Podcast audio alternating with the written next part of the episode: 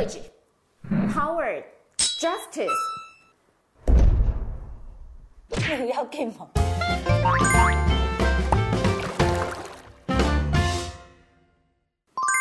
律师聊天吧，我们聊天吧，各位观众，我是许欣怡。Hello，我是贝贝。法律路露等，我们今天要聊些什么呢？贝贝，就是我常常听到那种老师啊。或医生啊，他们的孩子就是老师会希望他的孩子将来也当老师，合理。医生会希望他的孩子将来也当医生，也合理。那为什么律师不希望自己的孩子当律师呢？我以前念书的时候，其实我觉得我们还是有不少同学，他的爸爸妈妈是律师啦或法官。其实，其实这个比例可能没有大家想的那么低啦。那可是呢，现在我们同业聊起来，如果你问说你愿不愿意自己的小孩当律师，大部分是不愿意。对呀、啊，就是因为大部分不愿意，所以我们就没听过。我觉得主要是因为律师这一行辛苦，像我老一辈的人呢，其实不见得希望小孩当律师，因为他们老一辈会有一种观念是认为说。比方说，这个犯人明明有杀人，可是你也要说他没有杀人，所以老一辈会有那种观念，说律师是这样讲话是要违背自己的良心，嗯、是这种职业是造孽的，所以老一辈会有反而会有希望小孩不要当律师的这种想法，这样。那我们同业讲起来倒不会不是这样，因为我们知道律师的工作不是那样。我们有讲过正当程序的概念嘛，嗯、我们也讲过无罪推定原则。所以，一个再怎么样十恶不赦的人，在法律上他还是要有一个辩护律师帮他走完这个程序，法律才能定他罪。所以这是律师的工作，律师的天职。我们倒不会觉得是说这个是律师不对。但可能我觉得归根究底还是真的太辛苦了，所以大部分的律师同业都不会希望自己的小孩继续当律师。那律师赚很多钱啊？哎，要赚钱的方法非常多哈。我最近才在跟我朋友讲说，我们觉得小时候都被老师骗了。小时候老师都给我们好好考，好好读册，要看多少集，做个有用的人。后来我们现在出社会哦，到我们这把年纪回头看。有很多赚很多钱的，他真的，他当初书念得普普通通，学历也没有什么特别高，或者是说他一样念到大学，可他念的不是特别好的大学，然后名次也中间，甚至是殿后的，可是后来他赚的钱不会比别人少，哎，对啊，所以真的就是说这个社会是真的不能以学历来论一个人的发展，嗯。嗯。这个我认同啊，对，因为要赚钱，其实跟你的财务智商有关系，跟你的跟你的学历一点关系都没有。而且我们就说哈，如果大家有看过《富爸爸穷爸爸》那一本书，对，这本书有一阵子很红嘛，嗯、他就有讲到说，其实专业人士是最笨的，因为专业人士呢，像律师啦、医生啦、会计师啦这一类的人，他们书念的最多，可是基本上呢，他们不工作就没钱。哈，而且人家会因为以为他们赚很多，所以其实他开销反而又更大。所以曾经富爸爸穷爸爸说，像这样这个职业的专业人士，这些不是真正的财务自由。那很不好意思哦，其实我们这里主要在谈论律师，所以对不起医师、会计师，把你们也拖下水。所以你希望你的小孩当医师、会计师还是老师？呃，没有没有，除了律师以外，没有没有。后来我自己当律师，我就看破这一切。这一切都是虚名，他这个不用做什么特定职业，适合就好，适合找到适合的工作才可以赚大钱，找到适合自己自己喜欢的，就不会觉得是工作啦。对，才会自己快乐，才会在里面赚到钱。对，不快乐怎么赚钱？才会做得好。对，真的是这样。对。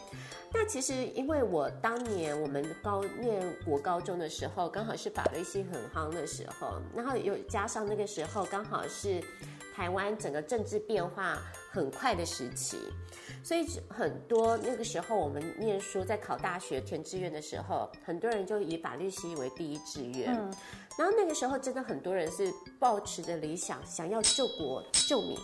才填法律系的，对，我我隐约有感受到你好像也是这样子这样的青年。对，我以前、啊、青年，对不起，不是青年 什么意思？已经不是青年了。你这个不要这样讲。对，所以我我我自己感觉啊，虽然说做律师，我觉得是辛苦，可是我们这一行有一些很令人尊敬的同业。嗯。真的，因为我们近距离会看到很多律师，真的是在自己的岗位上兢兢业业哈。他不见得一定你你他们的名字你们知道哈，他也不见得一定是好我们一般俗世认为最大咖的律师。可是，在我的工作上面，我真的看到有一些同业真的是为了客户的一个案子很尽心尽力，然后焚高继贵，然后非常仔细。讲真话，我每次看到那样的前辈，我都会肃然起敬。肃然起敬。嗯，那个时候，我还是会觉得做这份职业是非常有意义的。对。那是不是因为这样，很多法律系人都从政啊？所以政界好多哦。对，其实呢，就是律师为什么特别容易从政嘛？一般的国家哈，他如果进到成平时期，他会需要大量的法律去保去规范社会。所以念法律系，其实他比较能够搞得清楚这些公共政策，也比较容易上手。这第一很自然嘛。那第二是说，念法律系的人呢，因为我们关心的就是人民的权利，那他这就跟政治是众人的知识就特别有关。所以念法律系的，就是特别容易去从政。我觉得其实这个是蛮可以理解的事情。其实是这样。这一方面当然是拓展个人的见闻啦，然后另外一方面，其实也是台湾很多法律制度，其实除了德国学德国、日本之外，也有很多后来是学美国的。所以去美国去了解美国的法律制度，也有助于了解台湾的法律制度，而且。必须要讲哈，美国真的是一个非常重视法律的国家，真的以前我们在上课的时候就有感觉到，所以我我觉得去那边真的是可以感受到他们对于那个法律的尊重。比方我举这个美国律师，我们考上之后，我们是要去美国纽约州法院宣誓的。那我还记得我那一次宣誓的过程典礼，让我非常感动哈。呃，帮我宣誓的是一个非裔的美国人女法官。这个女法官在宣誓之前呢，她其实有简单致辞讲了一段话。她说：“社会进步的很快，二三十年前他没有办法想象他会坐在法官席上的位置跟大家讲话。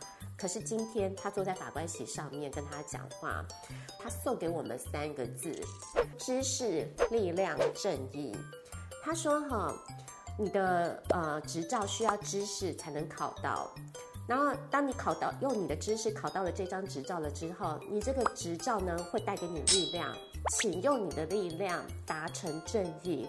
我在此以美国宪法赋予我的权利宣告你正式成为美国纽约州律师。砰，法锤这样子落下。讲真话，那时候我非常非常的感动。你看，这些十几年前的事，我到现在都记得还一清二楚。台湾的律师不会这样子吗？台湾台湾没有这样的宣誓过程。我们就是律师榜单放榜了之后呢，然后我们就去啊、呃、那个律师那受训，然后自己找实习。所以我们没有这样的一个呃类似宣誓的典礼。怎么会这么奇怪哈？因为我知道医生有医生誓词哦。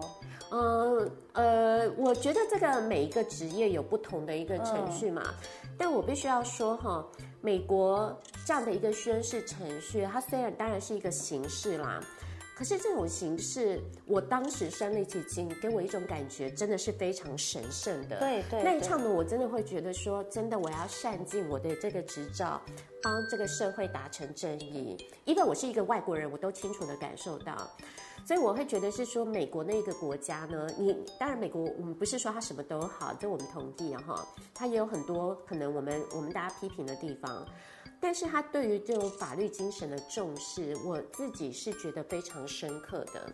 嗯，对，所以呢。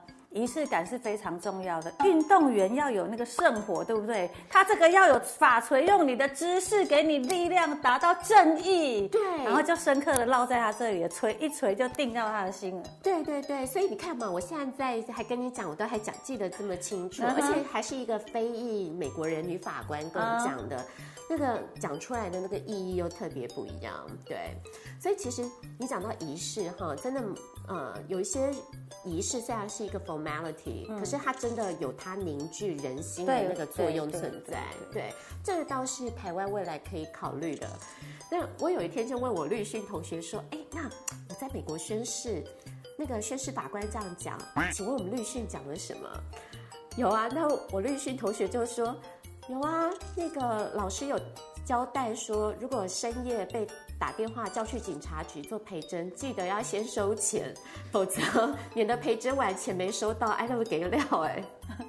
对，你看，对，这我同学的得到的印象就不太一样，知道？他记得是这件事。我觉得这 这这一件仪式感有刚拿到，就是还充满正义，还是那种有没有很热忱，在这一个行业上充满憧憬，还不知道其实布满荆棘坎坷的时候，还是一张白纸的时候，先给你就是一记那种，对不对？很难忘的这样的一个仪式，对，其实也会让。